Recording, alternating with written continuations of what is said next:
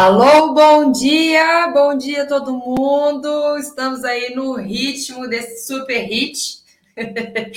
Quiser esse videozinho maravilhoso que a gente exibe no início, eu fico aqui dançando enquanto essa música não não finaliza e a gente dá início à nossa aula. Então, é uma música super animada que eu fico aqui brincando com ela.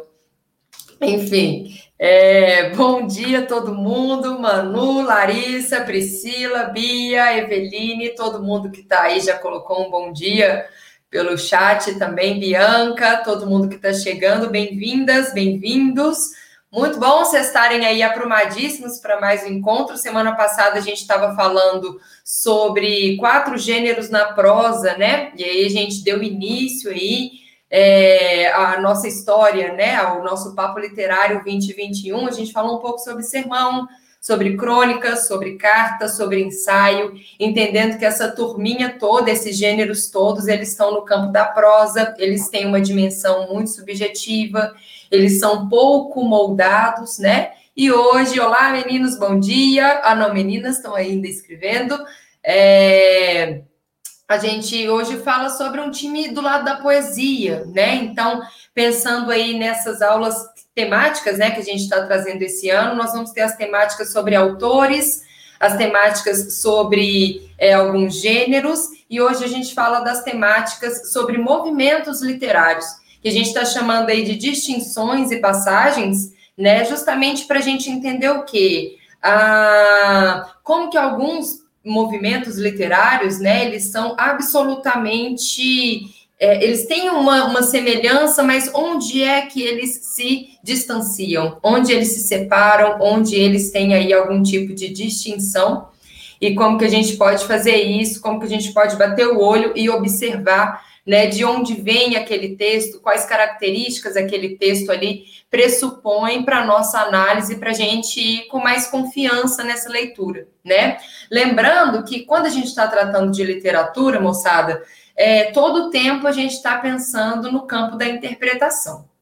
E o que, que faz a interpretação no fim das contas, né? Ela legitima o lugar do leitor, né? Então ela legitima toda a a, o repertório cultural que o leitor tem, essa bagagem que o leitor tem. Né? Então, é, às vezes a gente fica aqui tentando achar um jeito muito restrito, um jeito muito assertivo de ter uma interpretação de um poema, uma interpretação de um texto, é, de um trecho em prosa e por aí vai, e a gente se esquece, na verdade, de que aquilo também depende do quanto a gente tem lido e o quanto a gente tem acessado outras fontes, outros repertórios, outras referências, para tornar aquela leitura justamente ali enriquecida. Isso vai desde o vocabulário, então, o quanto a gente também está disposto né, a verificar no dicionário, a verificar ali no, no Google o significado de uma palavra, até as relações intertextuais que aquele, uh, aquele texto que a gente está lendo ali pode pode ter, pode se comprometer também a trazer para nós, né? Então, isso acho que é um ponto legal que traz aí uma ambientação também mais genérica da literatura, né? Acho que vale a pena também a gente lembrar de de umas coisinhas e entendê-las, né? Nessa nossa primeira aulinha de poesia, a gente vai ter ainda várias outras, a gente vai ter aulas com autores específicos da poesia, fora os livros de análise, né? Análise das obras da FUVEST, da Unicamp, do ITA, mais algum pessoalzinho aí que aparecer, e no final do ano as aulas de exercícios uh, comentados aqui. Mas é, tem uma, uma, uma, galerinha que fala umas coisas interessantes, eu vou pensar muito nos italianos nesse sentido também, né? Que o, o, o Dante vai falar que a poesia é áspera. E eu acho que isso é legal para a gente entender. Uh, Uh, começar a conversar hoje né, sobre esses três movimentos. Nós vamos falar sobre romantismo, na sua frente da poesia, né? Então, sem contemplar a parte da, da prosa, com José de Alencar, com uh, o Manuel Antônio, uh, sei lá das quantas e tal, esse pessoal todo uh, que aparece no nosso romantismo, e a gente vai falar um pouquinho de parnasianismo e um pouquinho de simbolismo. Então, a gente tem três grandes frentes do século XIX para conversar hoje e que marcam aí, delimitam aí é, relações da poesia com a sua forma, o imbricamento aí do texto com a sua forma e não só e somente com o seu conteúdo. Então, a aula de hoje ela vai tentar ir também para esse caminho, né? O nosso encontro de hoje ele vai tentar também contemplar é, esse elemento que parece que é tão, tão é dificultoso, né? Quem entender um pouquinho dessa forma poética, do que, que seria isso, para onde caminha isso, e que às vezes só batendo o olho no texto a gente pode ter algum tipo de dificuldade, né? Então, quando a gente pensa nessa história, né? Quando o Dante está trazendo é, essa ideia de que a poesia é áspera, ele está dizendo aí para a gente também que tem uma, uma corporeidade no texto que o texto ele tem uma fluidez, mas ele também tem ali um enrijecimento.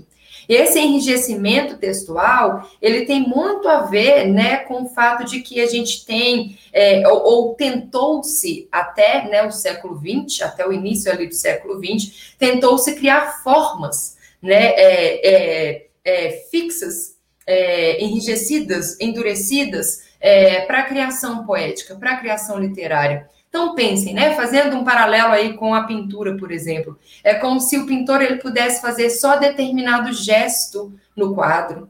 E isso é um, um grande susto, né, principalmente pela forma como o século XIX ele vai terminar com a escola do, do simbolismo, que vai tentar fugir ao máximo dessa forma e tentar empregar outras questões para a gente pensar a respeito da forma que não só e somente essa fixidez, essa, essa, essa dureza do texto literário. Por outro lado, é, a gente vai ter, é, o, o, o, Dante também vai falar isso, né? Que ele vai dizer que o ridículo é a gente declamar, tô, tô lendo aqui, versinhos sorridentes. Então, estou trazendo essa, essa citação aqui também para a gente entender que a poesia, ela não se trata só e somente de versinhos sorridentes, bonitinhos, fofinhos, engraçadinhos, que falam só e somente todo o tempo do nosso amor e das coisas que nós sentimos enquanto seres que amam, né? E isso, quando ele está dizendo isso lá, tanto tempo atrás, e que depois os românticos vêm com versinhos tão bonitinhos, os próprios românticos já começam a criticar esses versinhos sorridentes no, na última fase do romantismo que aqui aquele momento ali da, da, da fase abolicionista com Castro Alves, né, da fase condoreira, em que vai ter uma ironia também muito grande, um poder libertário da literatura. Então, assim, a poesia não são só e somente versinhos sorridentes. Isso chega ao campo do ridículo para certos autores e também para aquilo que o século XX vai construir enquanto concepção de poesia né? E aí, o Pasolini, que é um outro autor ali, meados do século XX na Itália, que foi absolutamente né, engajado no movimento antifascista e por aí vai, ele vai dizer assim: é, por que, que os estudantes não fazem suas assembleias, não fazem suas grandes revoluções nos telhados? Por que, que os estudantes, os poetas, os artistas, eles estão ali ainda é, pedindo uma certa licença? Para fazer suas coisas dentro de um âmbito que está ali é, permitido. Né? Então, o que, que eu estou também trazendo com essa frase do Pasolini? A poesia ela é um risco, ela é arriscar algo. A grande sacada para a gente começar a ler poema e para a gente entender o poema, né, com a, com, a, com a vitalidade, vamos colocar uma palavra ainda mais audaz, né, com a virilidade com que um poema ele é escrito e ele pode ser lido, ele pode projetar coisas para a gente, é quando a gente faz perguntas para o poema.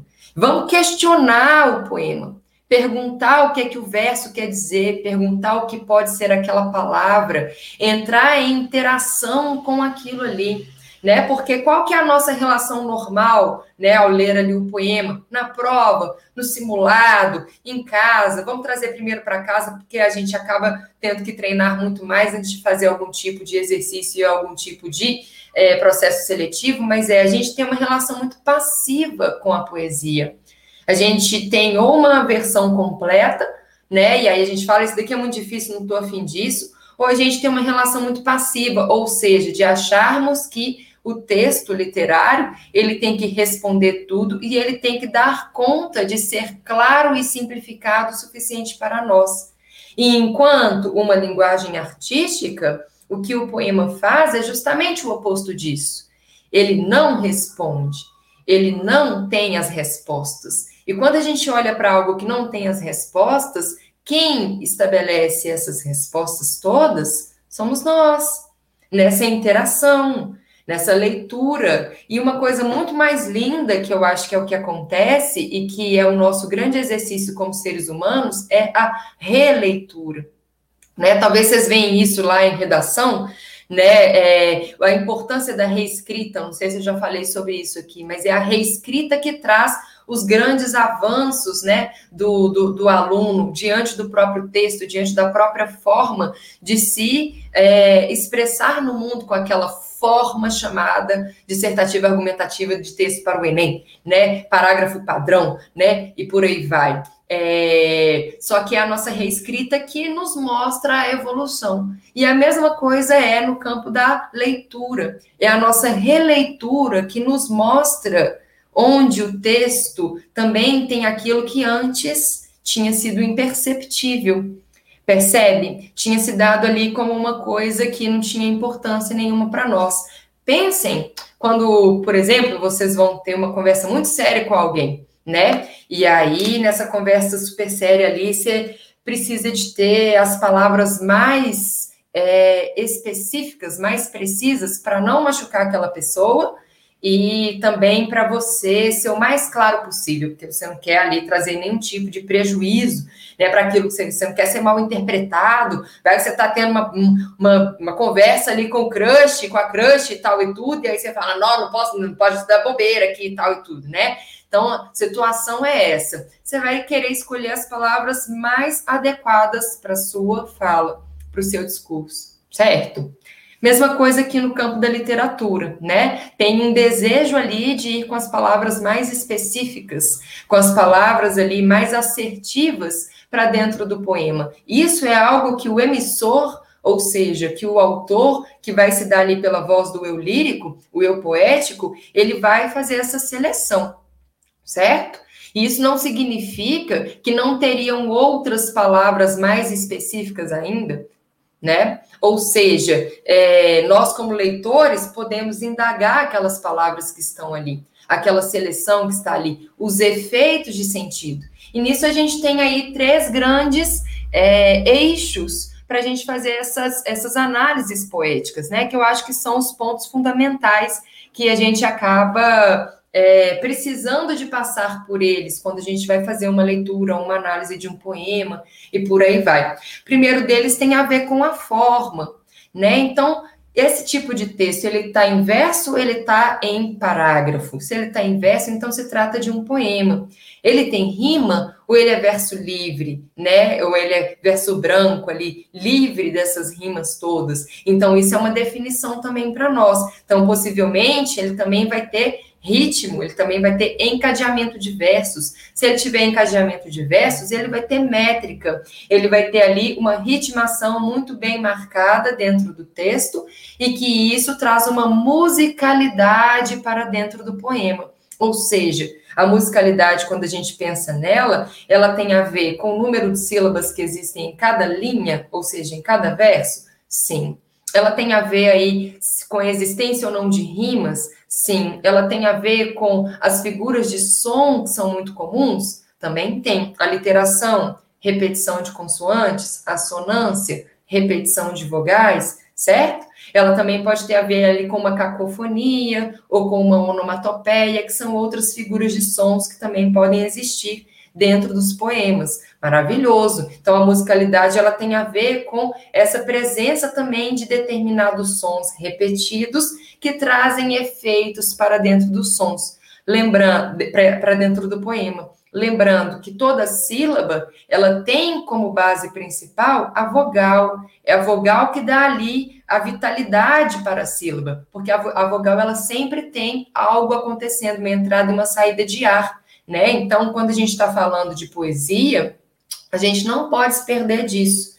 Antes da poesia ser chamada de poesia, ou como é melhor a gente utilizar o termo, né, poema, ser chamado de poema, porque a poesia pode ser a dança, pode ser a pintura, pode ser a música, pode ser a escultura, pode ser o cinema, né? Mas o poema ele é o texto escrito, né? Então a forma poética na sua forma escrita.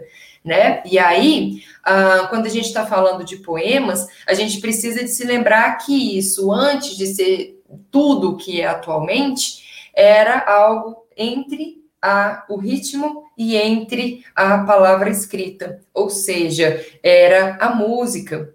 A natureza, né, daquilo que chamamos hoje de poema, é uma natureza musicalizada. Então, ela tem a ver com a forma de falar, ela tem a ver com as vogais, ela tem a ver com as consoantes, ela tem a ver com o ritmo, ela tem a ver com o enquadramento, né, ou com o encadeamento dessas sonoridades todas, para depois a gente chegar no sentido. Então, antes da gente ficar aqui tentando cabeçudão, né, assim, né, é, é, olhando para o texto e tentando identificar o que é metonímia, onde é que está aqui a metáfora, o que é que significa, o que, é que o autor está querendo dizer, ai meu Deus, e esse é o lírico, maluco, eu não estou aguentando mais ler essa daqui. Então, antes da gente entrar nessa loucura toda, que a gente fica ali naquela análise, né, cabeçudíssima da coisa, tem um elemento ali chamado forma, que nos convida a ler o poema em voz alta, que nos convida a falar desse poema aí, é, a, perceber esse poema pela sonoridade como ele se, ele se dá, pela fragrância, né, como ele tem ali no modo, no momento em que a gente está lendo. Então, começar a exercitar a leitura em voz alta é um dos grandes gatilhos para a gente também compreender um bom bocadinho aí é, é, dessas, dessas entradas né, da, da, da, poesia, dessas entradas do poema né, no nossa, na nossa vida, no nosso dia a dia, que é a coisa mais bonita que tem no mundo, né, no fim das contas. Eu tenho um projeto de vida, né, que ele se chama Ao menos um poema por dia. Então, é, dica para vocês, né? É, um poema por dia. Senta lá, pega um livrinho, abre aí, lê ele. Mas lê, né? Lê de verdade, não é passei o olho ali e pronto, está resolvido. Né? Aí lê em voz alta, testa né, os sons, testa ali o encadeamento da passagem de verso para o verso. Às vezes teve ali uma ruptura no verso de cima e ele continua no verso de baixo. Como que eu faço essa leitura? Como que isso começa a trazer o sentido para dentro do poema também? Como que eu percebo a seleção das palavras desse autor? Nisso tudo a gente está falando aí do ponto da forma, né? E aí o outro ponto é o ponto do conteúdo. Quando a gente está falando de conteúdo, aí a gente vai começar a entrar na coisa toda, né? Ou seja, na experiência ali com significados. Lembrem que a poesia, ela é a subversão né, da linguagem. A literatura é a subversão do significado literal das palavras, né, do sentido denotativo das palavras. O Drummond vai falar lindamente em um dos primeiros poemas que eu decorei na minha vida, né, assim, trechinhos, estava é, lá no auge da adolescência, aí me deparei com a Pedra no Caminho. Não, não foi o poema da Pedra no Caminho, foi o poema uh, do Drummond que ele diz exatamente assim: convive com teus poemas antes de escrevê-los. Então, o que, que ele está trazendo para nós? Que a literatura ela é interação, a poesia ela é interação. Um poema ele não sai só pela inspiração da musa, como diziam os parnasianos, como acreditavam os, os árcades, os poetas árcades, né? Como acreditavam também né, os, os, os antigos, né, os greco-romanos ali, que achavam que tudo teria que vir uma inspiração musiana, e aí o poema se dá daquela forma. É trabalho, né, uma relação ali de gasto de energia, de convívio com as palavras. Então, quando a gente está pensando aqui que o conteúdo é outro ponto, significa aí que a gente está pensando basicamente, né, que tem uma seleção de palavras. Algumas vão estar tá ali dentro de um grande jogo de chave, né? Ou seja, de palavras-chave, de mesma especulação de sinônimos, né? De mesma relação ali de sentido entre elas, que uma puxa a imagem para outra e por aí vai. Então, isso é lindo de pensar que o autor ele, ele quis fazer um recorte, ele fez, uma, ele fez uma seleção ali de certos sentidos, de certas palavras, que ou pela natureza da sonoridade, ou pela natureza do significado, tinham ali algum tipo de aproximação. Tá certo? Tá dando para acompanhar aí? Mandem notícias. Bom dia, bom dia quem está chegando. O que mais que a gente tem para dizer sobre a parte do conteúdo? Né? Eu entendi esse jogo de palavras selecionadas. Também vou ter aí esse campo todo que a gente pode dizer, né, que são as figuras de linguagem. As figuras de linguagem são efeitos de sentido. Então, uma metáfora é um efeito de sentido que faz uma comparação jogando sua imagem para o leitor. Né? A metonímia, ela trabalha com pedaços, com substituição de termos. A anáfora, ela traz aí repetição de outros termos, sempre no início de cada verso, porque isso traz uma espécie de eco, uma espécie de repetição que causa um incômodo, e a gente começa a dar sentido, ou dar sentido não, dar importância para aquilo que vem logo na sequência do verso certo? Então, é muito legal a gente entendendo, né, que isso tudo que a gente vê nesse campo mais teórico, isso dentro do poema tem uma, uma necessidade, tem um fim, né? Mesmo que para a literatura, né, e para todos os grandes críticos literários, é, não tenha nenhuma importância escrever, mas tem, porque afinal de contas é uma forma de expressar, né, o, de, de expressão do ser humano. Quem está dizendo essa, essa frase, né, a literatura não tem importância nenhuma, não tem nenhuma importância escrever, é o Lúcio Cardoso, um matemático, né, e que também era poeta lá do, do, do, do fim ali do século XIX, maravilhoso, é, por sinal. E aí, moçada, o que mais que a gente tem? A gente já falou dessa seleção de léxico, a gente já falou das figuras de linguagem, aí a gente entra aí no tom do poema, né? O que, que é esse tom do poema? Eu posso ter um poema que está falando sobre tristeza, posso ter um poema que está falando sobre melancolia, posso ter um poema que está falando sobre infância, mas ele ser absolutamente satírico, ele ser absolutamente zombador daquilo tudo, né? Então, eu posso ter os temas e eu tenho o tom do poema. Essa distinção ela é interessante para nós, para a gente entender que, nesse sentido, o, o, os, os, os modernistas, por exemplo, eles estavam sempre fazendo chacota do amor. Né? Por quê? Porque já falou-se muito sobre o amor. Olha o tanto que os, os, românticos falaram sobre o amor, né? E aí, olha o que, que o Oswald de Andrade vai fazer, o poema mais curto da língua brasileira, né? Amor, humor. Dois versinhos tem rima, tem ritmo, tem efeito de sentido, tem tema e tem tom. Qual que é o tema? O amor. Qual que é o tom? Satírico. Quais são as rimas? Amor com humor, então tudo termina com or. Qual que é o ritmo? Tudo é um dístico, né? São versos com apenas duas sílabas poéticas, dois, duas, duas sílabas em cada um dos versinhos, né? E vai ter aí apenas um, uma sílaba fundamental, que é a sílaba tônica. Bom, esse era um exemplo maravilhoso, porque eu adoro muito esse poema também, acho ele um barato para a gente entender que a poesia ela também pode ser sucinta, também pode ser concisa, também pode ser minimalista, né? Isso é o que faz, por exemplo, João Cabral de Melo Neto, lá no nosso modernismo, na terceira geração, né? O poema Faca, o poema que está ali talhando, talhando, talhando, tirando excessos, tentando achar a palavra mais precisa para aquilo que o poeta deseja dizer para nós, certo?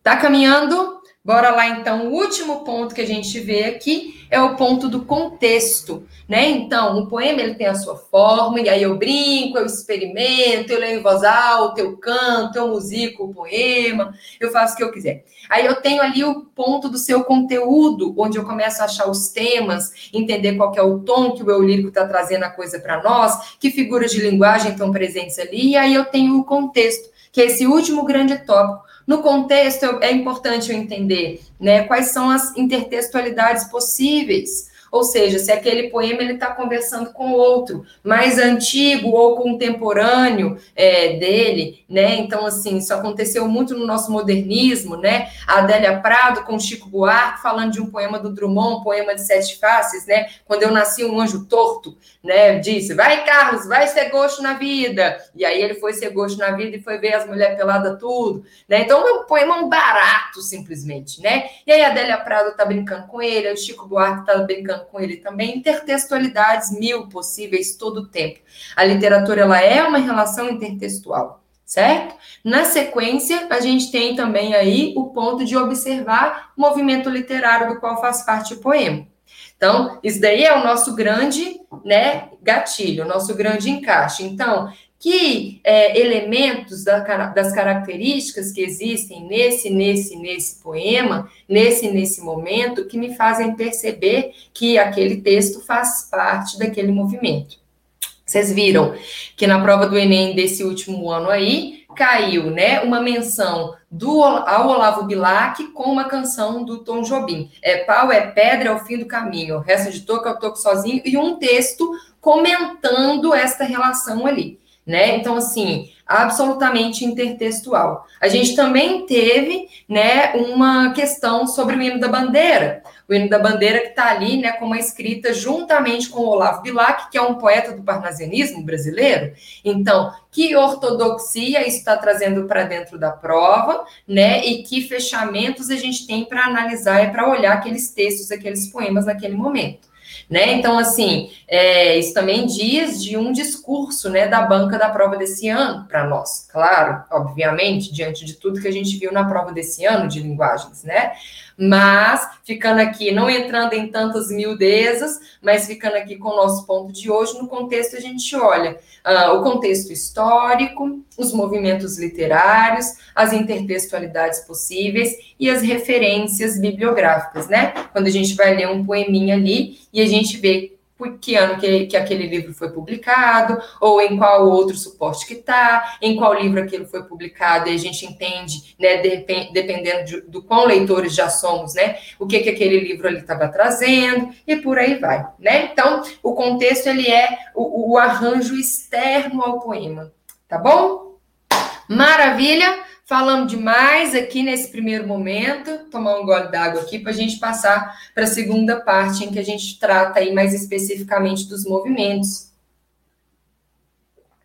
Trouxe para nós, né, o, desses três momentos, romantismo, parnasianismo e simbolismo, para a gente sacar algumas distinções importantes entre eles, né, entre esses três movimentos, essas três escolas, e eu acho que é legal, assim, a gente pensar sobre elas, porque Primeiro, é um, é um pequeno grande mote né, do século XIX, entender o que foi a poesia no século XIX. Milhares e milhares e milhares né, de pesquisadores, de teóricos tentando trazer uma localização sobre isso. Por quê? Porque nós vamos ter, além né, do realismo e do naturalismo é, e do arcadismo, que são os outros movimentos é, que aparecem aí, mas que eu acho que eles têm talvez um pouco menos de, de relevância para um recorte que a gente vai tratar de poesia. O arcadismo, porque é muito bobinho, né? E a gente pega rapidão a história do, do, do pessoal do arcadismo, e o realismo e o naturalismo, porque é prosa, tá bom? Mas quando a gente está pensando em romantismo, o nosso primeiro livro ele é publicado em 1836, que é Os Suspiros Poéticos e Saudades do Gonçalves de Magalhães. E aí a gente vai ter, em 1882, o Fanfarras, do Teófilo Dias, que vai dar início ao nosso parnasianismo. E depois a gente vai ter em 1893 o simbolismo, começando aí com, com o livro Missal e Broquéis do Cruz e Souza.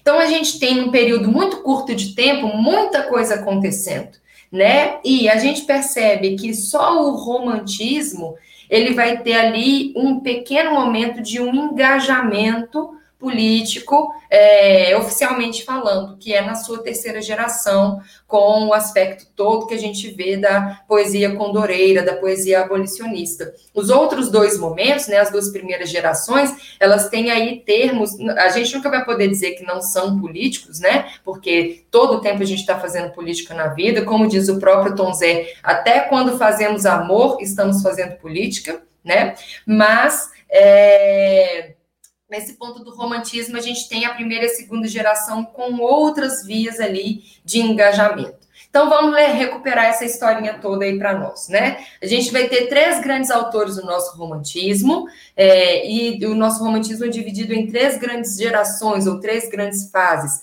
A primeira fase, a fase lá nacionalista, indianista, que a gente vai ter o Minha terra tem palmeiras, onde canto sabiás, aves que aqui gorjeiam, não gorjeiam como lá, né? Então, assim, Canção do Exílio, do queridíssimo Gonçalves Dias. Gonçalves Dias faz muito mais coisa legal do que isso, tá? Então, assim, na tora, galera. Gonçalves Dias, quando a gente lê, por exemplo, Últimos Cantos, livraço, um livraço, livraço, livraço. E aqui a gente tem, por exemplo, um dos poemas mais bonitos que o Gonçalves Dias escreve, que é o primeiro Juca Pirama, e que a gente né, é, é, saúda esse livro de uma maneira muito maravilhosa. A primeira geração tem um compromisso claro com a exaltação da natureza, com a exaltação do índio e com a comparação, né, como se a gente pudesse dizer aí, né, da fusão do homem com a natureza. Então, acho que isso é um ponto fundamental para entender romantismo. No romantismo, a gente vai ter um grande excesso de uso da primeira pessoa, né? E aí essa primeira pessoa ela surge dentro dos, dos, poemas de uma maneira sempre sacrificada, né? Como se ela tivesse ali sempre sentindo demais. Romantismo a gente vai ter esse grande mote do sentimentalismo, ok? Esse ponto aí da, da emotividade muito grande, a subjetividade muito grande. O que importa é o que o sujeito está sentindo e ele diz o que ele está sentindo. Então, aquilo que a gente aprende lá sobre função poética, função poética não, desculpa, função emotiva, função expressiva, quando a gente está estudando funções da linguagem, vai lá nas aulas gravadas, dá uma procuradinha sobre funções da linguagem, né? E aí a gente fala sobre a função emotiva, um monte de exemplo e tal e tudo. Então, quando a gente está falando sobre isso, a gente entende que é uma correspondência direta ao que os românticos fazem. Exaltação do eu, exaltação de si, excesso de uso de pronomes da primeira pessoa do singular, é tudo na primeira pessoa do singular, e o ser amado é quase sempre tratado por vós, né? Então, assim, essa questão do pronome vós surgir como um pronome de tratamento também, muito bonito, muito né, é, é, sofisticado e muito polido, que é algo importante para essa galerinha que estava lá. O que mais que a gente vai ter nesse momento? É, verbos todos na primeira pessoa, né? Então, assim, um excesso de dizer o que eu sinto, o que eu faço, o que eu sei, o que eu sofro, como eu sofro, porque sofro. Então, o romantismo ele está calcado nisso. E nessa história desse eu que está ali dentro, a gente vai ver o amor idealizado ou o amor platônico, a mulher idealizada de uma maneira virginal, de uma maneira angelical, de uma maneira purista. Isso é importante para a gente demarcar porque os parnasianos não vão querer falar de nada disso. E os simbolistas vão fugir da premissa dessas duas outras escolas, desses dois outros movimentos. Né? Então, o que a gente vai ter aqui no romantismo é uma distorção da realidade a favor desse eu que sente muito, ele sente muito por todas as coisas que ele que ele está vivendo. Então, assim, nossa, como ele sente, né? É um grande sentidor. O poeta é um sentidor nesse momento. Estou sendo bem irônica, tá, moçada? É, e nessa distorção da realidade, ele vai trazer aí a emoção, o sonho, ele vai trazer também essa subjetividade toda para ele é, é, é, se, se relacionar ali. Nós vamos ter essa primeira fase com essa exaltação do índio, a segunda fase com Álvares de Azevedo, que a gente vai ter aí essa chamada de fase mal do século, ou ultrarromântica, ou byronista, que assim, a galera só tá escrevendo poema para sofrer por amor, assim, é um negócio surreal como que isso se dá ali naquele momento, né? E aí, é, quando a gente pensa nessa moçada, é, é, é, a, gente entende né, que eles estão ali sofrendo demais e, e, trazendo a coisa de uma maneira muito tensa, né? Olha aqui, bam, bam, bam, bam, é, compartilhando aí com vocês um poeminha, né? Lembrança de morrer do Álvares de Azevedo, ele diz: se uma lágrima às pálpebras me inunda, se um suspiro nos seios treme ainda, é pela virgem que sonhei, que nunca aos lábios me encostou a face linda. Olha aí, né? Eu já tenho o beijo que nunca aconteceu, eu já tenho a mulher que é virginal, eu já tenho, né, a lágrima que me inunda, né? Então, assim, primeira pessoa, mulher idealizada, amor platônico, primeiros primeiros quatro versos, né? Olha lá. Só tu, a mocidade sonhadora do pálido poeta, deste flores, Se viveu, foi por ti, e de esperança de na vida gozar de teus amores. Beijarei a verdade santa e nua, verei cristalizar-se o sonho amigo. Olha os verbos todos indo para o futuro, como marca de evasão da, da, da, da realidade presente, né? Então eu vou para o futuro porque o que está acontecendo agora não é bom, não é gostoso. Mas o futuro eu beijarei a verdade santa e nua. No futuro verei cristalizar-se o sonho amigo. Ó oh, minha virgem dos errantes sonhos, filha do céu, eu vou amar contigo. Olha, coitada, gente, dessa mulher. Descansem o meu leito solitário na floresta dos homens esquecida. Olha a, a baranguice, né? A floresta dos homens esquecida, o meu leito solitário. Tem todo esse tom aí de uma nostalgia vindo demarcada, de algo que tá ali só, de algo que tá ali em esquecimento. A sombra de uma cruz e escrevem nela, ainda tem metalinguagem. Foi poeta, sonhou e amou na vida. Mais brega que isso, impossível. Por quê? Porque aí todo mundo é poeta, porque todo mundo sonha e todo mundo ama na vida. Poucos escrevem, né? Então, assim, a gente precisa de olhar atualmente para o romantismo brincando com o que foi o romantismo, porque é o excesso, é a distorção de tudo, né? Na floresta dos homens esquecida, a sombra, eu fui lá e escrevi alguma coisa, né? A bobagem dos meus sentimentos, tá bom? Acompanhando aí direitinho, belezoca? Então, isso vai ser a nossa segunda geração, aí a gente vai ter a terceira geração. Acho que ficou pequenininho, né? Podia ter deixado maior aqui a projeção para vocês. É... Mas aí, voltando aqui, a, a, última geração, a gente já vai ter esse todo tom libertário e por aí vai, da geração Condoreira. Entra no meio desse caminho aí, o time do realismo e do naturalismo está na prosa. E só uma pontuação sobre isso, né? É importantíssimo entender que realismo e naturalismo têm um vínculo direto com a denúncia social. Tá? Só existe realismo e naturalismo para um tanto de autor falar mal da sociedade imbuído aí por todas as correntes filosóficas da metade do século XIX. Determinismo, marxismo científico, e aí nós vamos ter o positivismo, que eles também vão criticar, e mais um monte de coisa, né? Darwinismo, então, assim, é para criticar. A poesia, que vai surgir na segunda metade, que é o parnasianismo e o simbolismo, não vai estar tá afim disso, galera. Né? Uma galera que vai estar tá ali, tipo assim, que?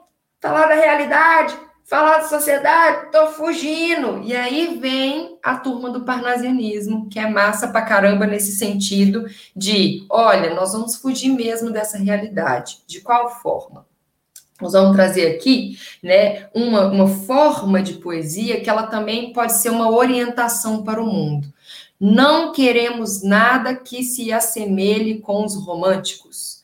Não queremos distorcer realidade alguma não queremos fazer nenhum manejo de sentimento, queremos abolir a primeira pessoa dos poemas. Vamos falar sobre o poeta? Vamos. O poeta ama? Sim. O poeta sonha? Sim. Mas vamos falar sobre ele na terceira pessoa. Vamos descrever o poeta. Vamos descrever o poeta escrevendo o seu poema. Portanto, também tem muita metalinguagem, tá bom? É, e aí, moçadinha, isso é muito legal de ver nos parnasianos, porque nessa tentativa de se afastar muito do que os românticos estavam fazendo, que era tudo eu, eu sofro, eu amo, eu sonho, eu isso, eu aquilo, a galera do parnasianismo, ela monta ali né, um retorno àquela tradição clássica, aquela greco, uh, aquela Grécia, aquela Roma antigas, né, e que tinham ali formas fixas, né? E que tinham ali uma grande é, valorização dos sonetos, uma valorização da métrica, uma valorização da forma do poema. Então, são poemas que vão trazer para nós muitíssimamente bem marcado, né? Então, significa, professor, que toda vez que eu vejo um, um soneto, é uma demarcação lá do parnasianismo. Então, estou lendo aqui os sonetos do Vinícius de Moraes, é uma demarcação dos parnasianos. Não, nada disso, né? Porque a forma como os parnasianos vão tratar de tudo é uma forma essencialmente descritiva e vai falar de coisas, vai falar de objetos. Caiu uma fichinha aí? Por favor, digam que sim. Porque é o seguinte, gente, os parnasianos não querem se envolver com sentimento algum. Quem está fazendo isso são os românticos, e os românticos estão fazendo isso pautados na, na função emotiva, pautados nesse eu, nessa subjetividade. Os parnasianos vão falar de coisas, de objetos, de cenários, Nunca se escreveu tanto na literatura brasileira sobre vaso, sobre trono, sobre torre de marfim, sobre pilastra, sobre telhado, sei lá da onde, sabe? Então, assim, é uma galera que estava obcecada por falar das coisas. E nessa obsessão, eles vão sim ter aí algum tipo de, vamos dizer, materialidade, objetividade no tratamento com as palavras. Então, vai ser rebuscado? Muito rebuscado. A gente vai ter um pouco de dificuldade com vocabulários? Vão ter dificuldade com vocabulário, sim. Né? Os parnasianos, eles tentam elaborar a linguagem com o máximo possível de distanciamento de si mesmo. E eles acreditavam, em certa medida, que fazer poesia é falar difícil. Porque eles estavam lendo quem? Aquela galera que está lá na antiguidade escrevendo. A galera que está na antiguidade escrevendo tem outro tipo de vocabulário, Inclusive, eles estão em outro continente, né? Então, assim, aí a turma que está aqui, claro que o né, parnasianismo surge na França, com uma revista, e com uma galera super ali engajada na coisa toda, mas quando está aqui no Brasil, os brasileiros também querem fazer uma coisa parecida com isso, só que é um fracasso, né? Um, um, deixa eu tomar cuidado com essa expressão, né? Um fracasso, porque não foi um fracasso, nós temos os seguidores, os parnasianos, né? Mas, assim, é, é uma linguagem muito é, rebuscada, difícil, é, sofisticada demais, só para descrever objetos em um determinado cenário.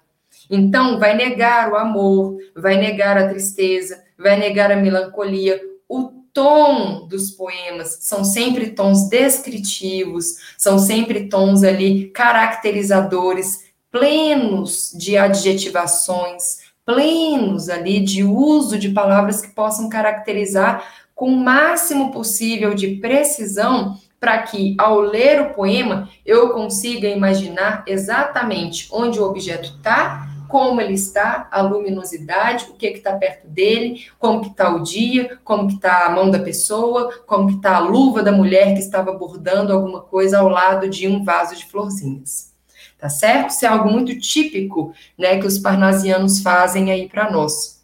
É, que, que, que mais que eu precisava de dizer? Ah, sobre os parnasianos, a gente vai ter aí, né, o Teófilo Dias, que inicia esse projeto com o livro Fanfarras. A gente vai ter o Olavo Bilac, grande marca, né, do nosso do nosso parnasianismo, e vamos ter também o Alberto de Oliveira, né? Então vai ser essa tríadezinha aí interessante. Colocar aqui mais um poeminha para gente fazer uma leitura, que aí a gente pode entender um pouquinho melhor essa história aqui, né?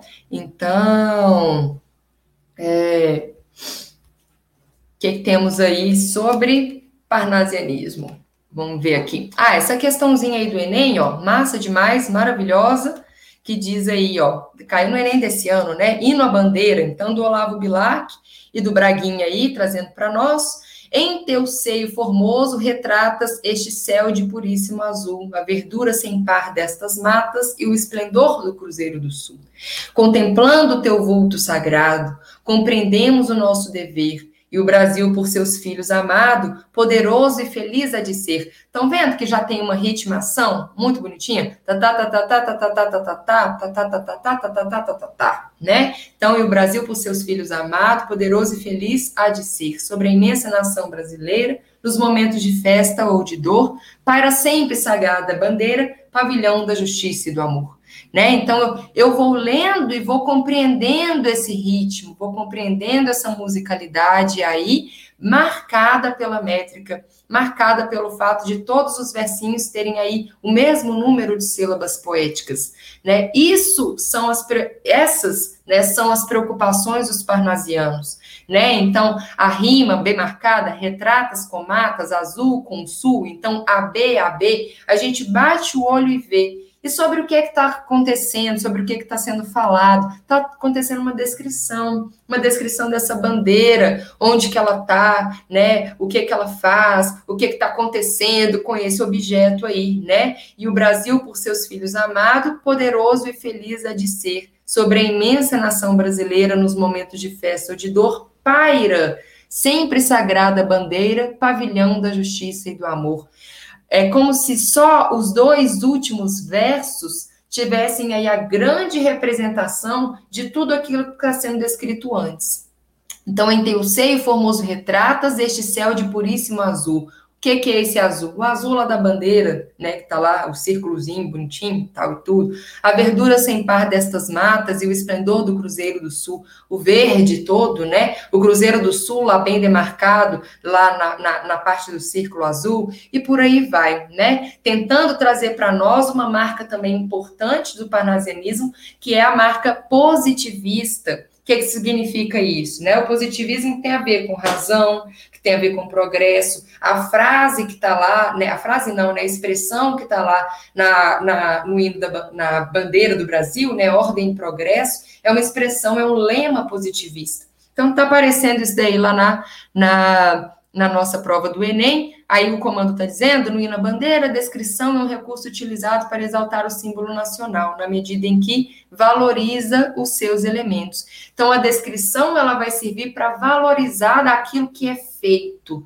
né? E essa descrição ela vai ser sempre cada vez mais é, minuciosa, detalhista aqui para nós, ok? Zero subjetividade, zero expressão do eu.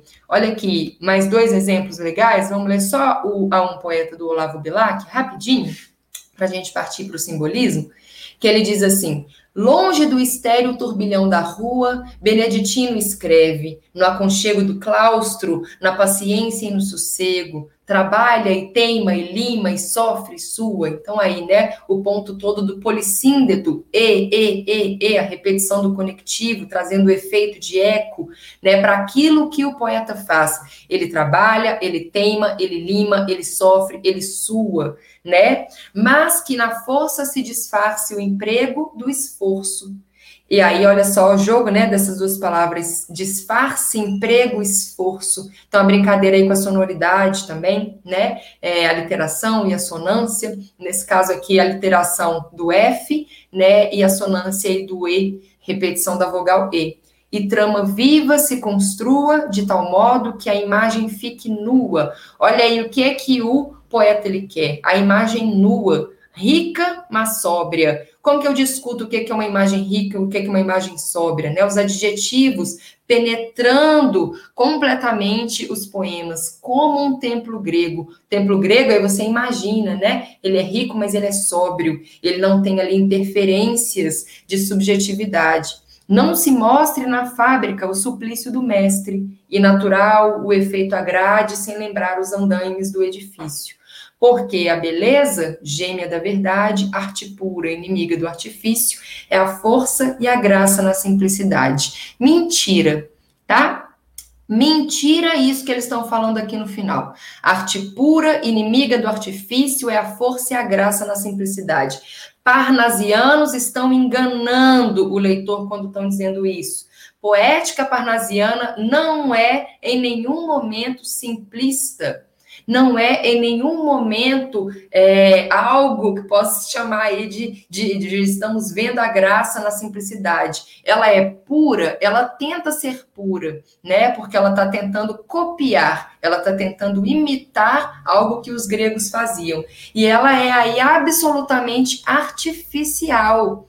Né? Então, quando ele está dizendo aqui inimiga do artifício, também é uma blasfêmia, né? Porque se a gente vai fazer uma leitura um pouco mais precisa do que, que acontece, é, inclusive nos textos parnasianos, eles estão todo o tempo sendo artificiais naquilo que estão falando, né? Estão descrevendo as coisas, é material, né? Então, mas tem uma técnica sendo ali repetida por todos esses poetas. Todo o tempo eles estão repetindo a técnica do soneto, a técnica do verso decassílabo, né? Existem ali manuais que os parnasianos escrevem, dando diretrizes de como fazer encaixes de rimas, né? Então, assim, é um negócio absolutamente mecanicizado na produção poética.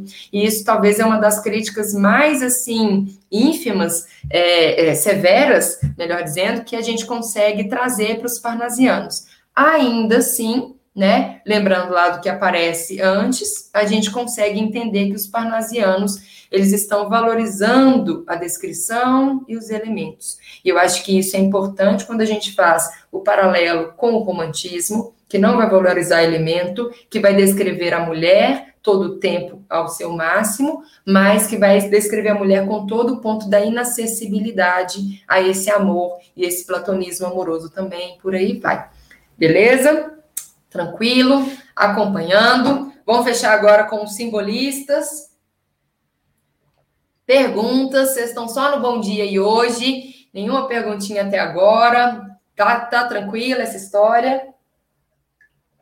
Muita coisa, né? Mas são três movimentos que eu acho que dão pra gente, pá, né, sacar ali um bom bocado do que, que é esse, esse século XIX, dá para funcionar ali bem.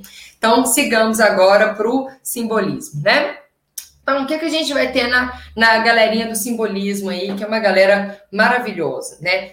Puxei a sardinha agora, todo mundo percebeu, eu tava aqui reclamando dos românticos, mas os românticos dão muita preguiça, gente. Né? A gente gosta, a gente lê, a gente tem ali textos maravilhosos. Gonçalves Dias fez um trabalho lindo, né? Fez maravilhoso os parnasianos nos ensinaram aí, né, a técnica pela técnica, né, a tal da arte pela arte, né, e aí estão sendo evasivos das suas sensações, estão sendo evasivos ali da sua história, do que estão sentindo, então nos ensinam como produzir alguma coisa, né, como contar, fazer a métrica e tudo mais, mas os simbolistas eles são muito legais, né? Eu vou dizer aí por um ponto muito, muito, muito simples, né, do simbolismo. O simbolismo é um movimento da sugestão. E não tem nada mais libertário no mundo do que a sugestão, né? Do que você permitir que o outro ele acesse ali é, da forma como ele bem queira, né? Ele pode acessar, inclusive, não um todo, mas ele pode acessar pedaços, ele pode acessar partes certo? E quando um simbolista, um, um poema, um, um, poema não, um poeta simbolista, ele está provocando isso, ele está dizendo, olha, leitor, eu estou fazendo aqui um trabalho, eu estou aqui trazendo algum, algum pouco de mim, né? Mas é você que vai aí fazer os seus encaixes, você que vai trazer aí a sua leitura, a sua bagagem, a sua referência para isso tudo, e você entenda esse poema como você bem quiser, né? Então, ele está trazendo ali uma liberdade, ele está abrindo o poema para essa percepção do leitor. Ele está dizendo: olha, aqui eu vou trabalhar com símbolos. O que são símbolos? Símbolos são é, é, categorias, né, que a gente atribui o sentido para elas, né? São, são, são figurações que a gente atribui sentido para essas figurações, né? E aí cada cultura, cada comunidade valoriza mais ou menos determinadas coisas. Um anel, por exemplo, ele pode ser simplesmente um anel, mas ele também pode ser um objeto né, que enfeita um corpo, mas ele também pode trazer aí o sentido de uma aliança, né, de uma aliança matrimonial, é, e aí ele tem uma posição para existir, ele tem uma coloração, um tipo de metal do qual ele deve ser feito para indicar um tipo de status é, sociopolítico dentro da sociedade. Então, é, assim, os símbolos, né, eles estão aí o tempo inteiro em tudo. As cores possuem suas simbologias. Não à toa tem as pessoas que acreditam aí no final do ano que deve passar com uma roupa X ou assada, porque isso vai trazer, vai atrair X ou Y coisas para o ano seguinte da vida dela. As tatuagens, como um todo, são elementos simbólicos, né? Então a sociedade, ela a, a, história da humanidade ela é perpetuada por símbolos. E o que é que os poetas do simbolismo eles estão fazendo? Eles estão dizendo, olha, a gente não quer se aproximar desse eu, desse, dessa subjetividade romântica que só importava o que a pessoa estava sentindo. Ok? Esse é o primeiro ponto. Então, a gente não quer ser o sofredor, a gente não quer ficar falando da gente, a gente não quer valorizar só e somente os nossos sentimentos por alguém ou por algo. A gente não quer isso. Fizemos aí, né, o paralelo dos simbolistas com os românticos nesse momento? Deu para entender? Os, os, simbolistas não querem fazer isso, ok? Vão primeiro pela negação, depois a gente começa a afirmar o que, que eles queriam, né? E aí os simbolistas, eles também não querem, em momento algum, ficar descrevendo coisas por uma forma fixa, que é cansativo, que é monótono e que é, fecha a leitura daquela coisa de uma determinada forma. Então, quando a gente lê, por exemplo, um poema parnasiano sobre a bandeira, eu não tenho possibilidade nenhuma de compreender aquela bandeira de nenhuma outra forma. Ela é assim assada, ela traz esse esse elemento, ela tem azul, ela tem o verde da mata, ela tem ali as estrelinhas do Cruzeiro do Sul e tal e tudo. Então, assim, tá fechado, tá ali daquela forma, né? daquele jeitinho, sem escape, sem coisas em torno, para que eu possa construir junto. Né? E aí o que é que os, os simbolistas eles vão trazer para nós? Eles vão trazer poemas que vão ter uma carga reflexiva, uma carga sugestiva, uma carga ali existencialista também. Então compactua com o texto quem desejar entrar em algum desses três eixos o, a subjetividade, o eu que aparece ali dentro dos poemas simbolistas, eles estão voltados para esse tipo de efeito, esse tipo de, de necessidade do poema. Eu falo sobre aquilo que eu também não consigo pegar, que eu não consigo apalpar. Logo, os poemas simbolistas são poemas com uma carga muito abstrata, os parnasianos não fazem isso. Os românticos estão falando só do amor, ou do índio, ou, do, ou da, da abolição, né? ou de um erotismo ali. Os simbolistas, eles estão trazendo um abstracionismo, e esse abstracionismo, ele vem aí marcado por qualquer que seja a necessidade de, de se falar dentro de um poema. Num, naquele poema que se chama Acrobata da Dor, por exemplo, do Cruz e Souza, é um poema que está falando sobre acrobacias, são movimentos. Movimentos, eles, eles são curtos. Um movimento de um acrobata, ele é preciso, ele é significativo, ele tem tensão, ele tem ali elasticidade, né? E aí, o que, é que a gente acaba encontrando? Né? Dentro dessa lógica dos simbolistas, uma lógica que fala, eu não vou falar, descrever qual é o movimento, desse nosso queridíssimo acrobata. Eu vou falar da minha percepção sobre esses movimentos, sobre esses giros no ar, sobre essas possíveis tensões, sobre aquilo que vejo com o movimento. Então, é muito mais é, amplo e muito mais também democrático, porque aí não tem uma, uma, uma, uma digamos assim, uma rigidez de interpretação também para nós. Dessa forma, a linguagem dos poemas simbolistas são linguagens muito musicais Felipe, já vou ler, tá bom? Sua pergunta. São linguagens muito musicalizadas, em que a gente vai ter muita valorização das vogais, portanto, muitas assonâncias, tá bem? Vão ter também muita valorização das consoantes, que vão trazer efeitos, e os modernistas e os concretistas vão trazer isso como uma grande marca no que vem logo na sequência. Então, quando Manuel Bandeira ele escreve lá é, Trem de Ferro, Café com pão, café com pão, café com pão. Virgem Maria, que foi isso, maquinista? Agora sim, café com pão. Esse fã, fã, fã do café é uma recuperação do que os simbolistas faziam.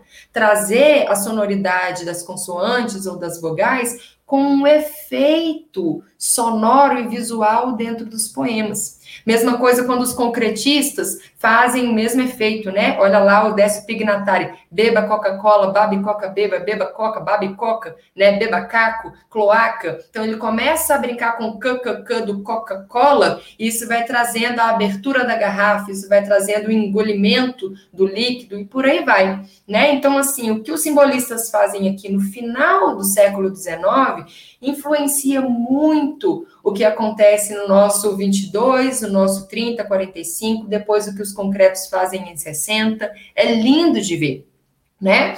O outro ponto que acontece é que eles vão ser contra a realidade. Isso marca aí como uma característica bem fundamental dos simbolistas, né? Já que eles são abstratos, né? E já que os românticos sofrem com a realidade e os parnasianos querem colocar a realidade do objeto na coisa, os simbolistas vão falar: não quer saber de nada de real. Nada de objetivo, nada que possa ser ali posto, consagrado, definitivo dentro do texto. Tá bom? E isso daí fica legal porque a gente começa a perceber por que os simbolistas são tão místicos, tão esotéricos, por que, que os simbolistas eles trazem ali tantas evasões dentro do texto né? Por que, eles nunca querem afirmar nada? Então, as cores são, são saídas para os simbolistas. As sinestesias são saídas, porque como que eu viro e falo que algo é um vermelho amargo? O que, é que eu estou afirmando diante disso? Que vermelho que é esse? Já que ele é um vermelho amargo né? É, o Macio Azul do Mar. Que macio é esse? Macio Azul do Mar é uma música da Nora Leão, né? O barquinho vai no Macio Azul do Mar. Vermelho Amargo é o título de um livro do Bartolomeu Campos de Queiroz, né? Então a sinestesia, ela tira a assertividade também dentro do poema. Isso é uma marca linda, porque a virada do século XIX para o século XX, moçada, é isso, né? É a gente entender que tem ali um, um, um gatilho que vai falar: opa, agora as coisas vão ser mais abstratas, não dá para a gente colocar tudo em caixinhas, não dá para a gente afirmar tudo de uma única forma. Tanto é que o Manuel Bandeira vai ser um grande poeta que vai conseguir trazer essa melancolia para dentro do texto, sem afirmar nada o tempo inteiro, né? Maravilhoso. Vou para as perguntas do C. Ah, Vamos lá vocês aqui todos, né? Oba, muitas, que maravilha! Então, primeira perguntinha ali, bem prática de Sara, né? Professora, encontro aulas sobre esses conteúdos na plataforma? Sim, tá tudo lá, bonitinho, separadinho. Aqui no Papo Literário que a gente está fazendo as marquinhas todas de relações, as aulas temáticas, as análises das obras que caem ah, nos vestibulares, tá bom? Então tem tudo lá bem separadinho, bem bonitinho, com exemplos específicos, exercícios e tal e tudo, né? Felipe dizendo, ah, obrigada, Felipe, que bom que tá gostando. A dúvida é, é correto afirmar que o romantismo tinha uma intenção moralizante por meio da idealização feminina? Completamente possível afirmar isso, né? A gente só não pode dizer que os poetas tinham uma completa consciência de que eles estavam moralizando, né? Mas como a literatura é sempre fruto de uma sociedade e a gente tem um romantismo dentro de uma sociedade patriarcal do século XIX, absolutamente machista, e que a gente tinha vários protocolos sociais para serem cumpridos pelas pessoas, esses poemas vão falar sobre isso. Se a gente pega os cinco minutos do José de Alencar, que é um serviço para aquele personagem, dar um beijo na Carola, gente de Deus, né? Assim, pelo amor, minha nossa, né? Que serviço, cara pega até um barquinho para ir lá dar um beijo na menina porque ela viaja para a Europa, porque assim, muito trampo. Então, assim, é protocolo, é moralização social também, sem dúvida nenhuma. Isso vem por conta de uma idealização feminina. A mulher ela é virginal, ela é toda linda, ela é toda pura, ela é ali tudo, tudo que é inalcançável. Portanto, é muito serviço para ter ali um crush, né? Então, tristeza. Ah, Eu fico zoando os românticos, gente, desculpa, mas é porque eles são muito bobinhos, né? Vão lá aqui, mas é isso aí mesmo, tá certinho, Felipe? Pergunta 2 do Felipe: o parnasianismo foi predominante na poesia e romantismo na prosa, certo?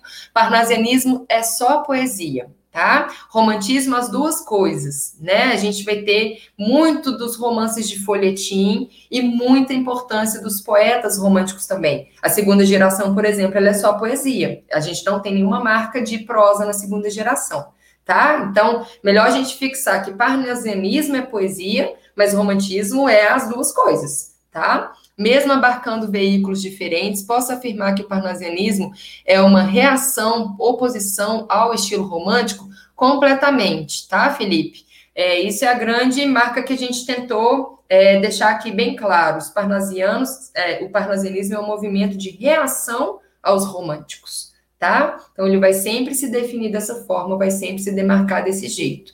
Portanto, zero subjetividade. Portanto, muita objetividade, muito materialismo, muito poema que assim a gente visualiza o que está sendo dito no poema. Enquanto no romantismo a galera fica lá elucubrando o que está sentindo, sofrendo e por aí vai. Lindas perguntas, Felipe, que é bom, obrigada.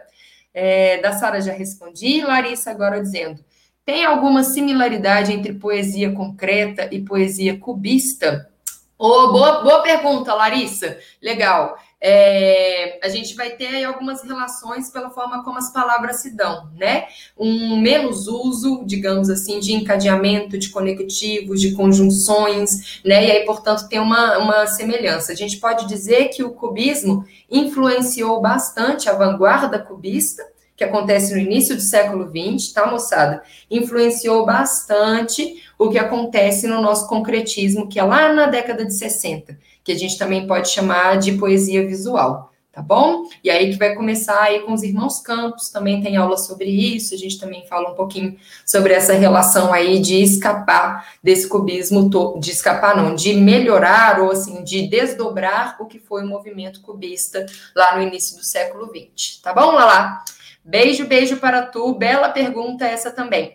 Moçada, então fechando aí, né, na nossa história do simbolismo, vai ter evasão, é muito abstrato. A gente vai ter uma valorização da musicalidade, né? A gente vai ter aí também um pouco desse misticismo, desse tal de esoterismo dentro dos poemas, a presença da sinestesia com as cores, com o paladar, com o tato, né? Brincando aí o olfato com a visão, vão ser formas aí de tornar o poema cada vez mais amplo, cada vez mais sugestivo, e a gente não consegue fechar o poema numa coisa só né? O simbolismo ele é aí calcado, né? Pensado pelo Baudelaire lá na França, com um livro que chama Flores do Mal. E aí, o que, é que ele está trazendo? O símbolo da flor, que é o símbolo mais efêmero, mais delicado, mais bonitinho, como algo que a gente pode pensar pelo seu contrário, pelo seu oposto.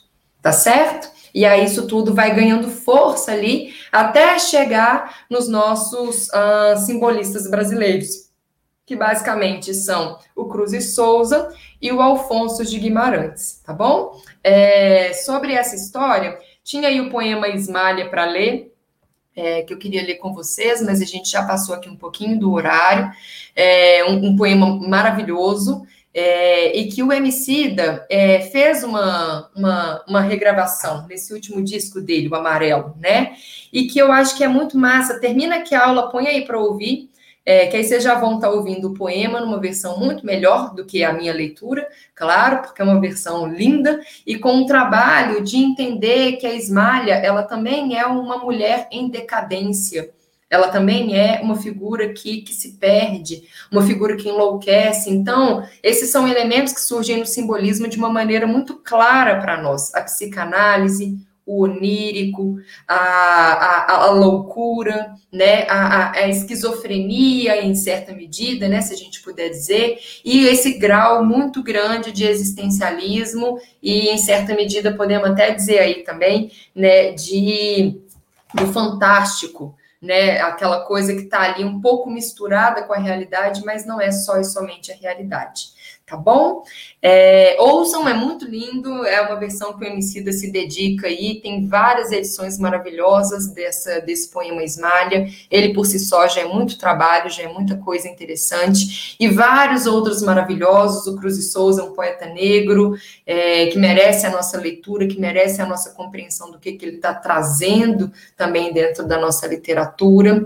Para hoje era a gente conversar um pouquinho de nada sobre introduzir aí formas, né, para essa leitura de poesia, para a gente ir se, se, se, se exercitando também nisso e começar aí faz, e fazer esse paralelo entre esses três movimentos, romantismo, parnasianismo e simbolismo. Espero que tenha clareado um pouco, que isso tenha aí trazido um, um pouco mais de, de organização também para a leitura de vocês, para os exercícios. Vocês viram que caiu o parnasianismo nesse último ano do Enem, duas questões. Então, assim, esse pessoal do século XIX está aí sempre, né? Não adianta a gente querer recusá-los, não, porque eles, eles mandaram muito bem no esquema, eles tinham muita propriedade para tudo, então, assim, é sempre válido fazer as leituras, os exercícios e essas cositas todas, tá bom? Espero que vocês tenham curtido. Valeu demais, falei muito, como sempre. Até terça que vem, 11 horas, a gente se encontra. Beijo, beijo.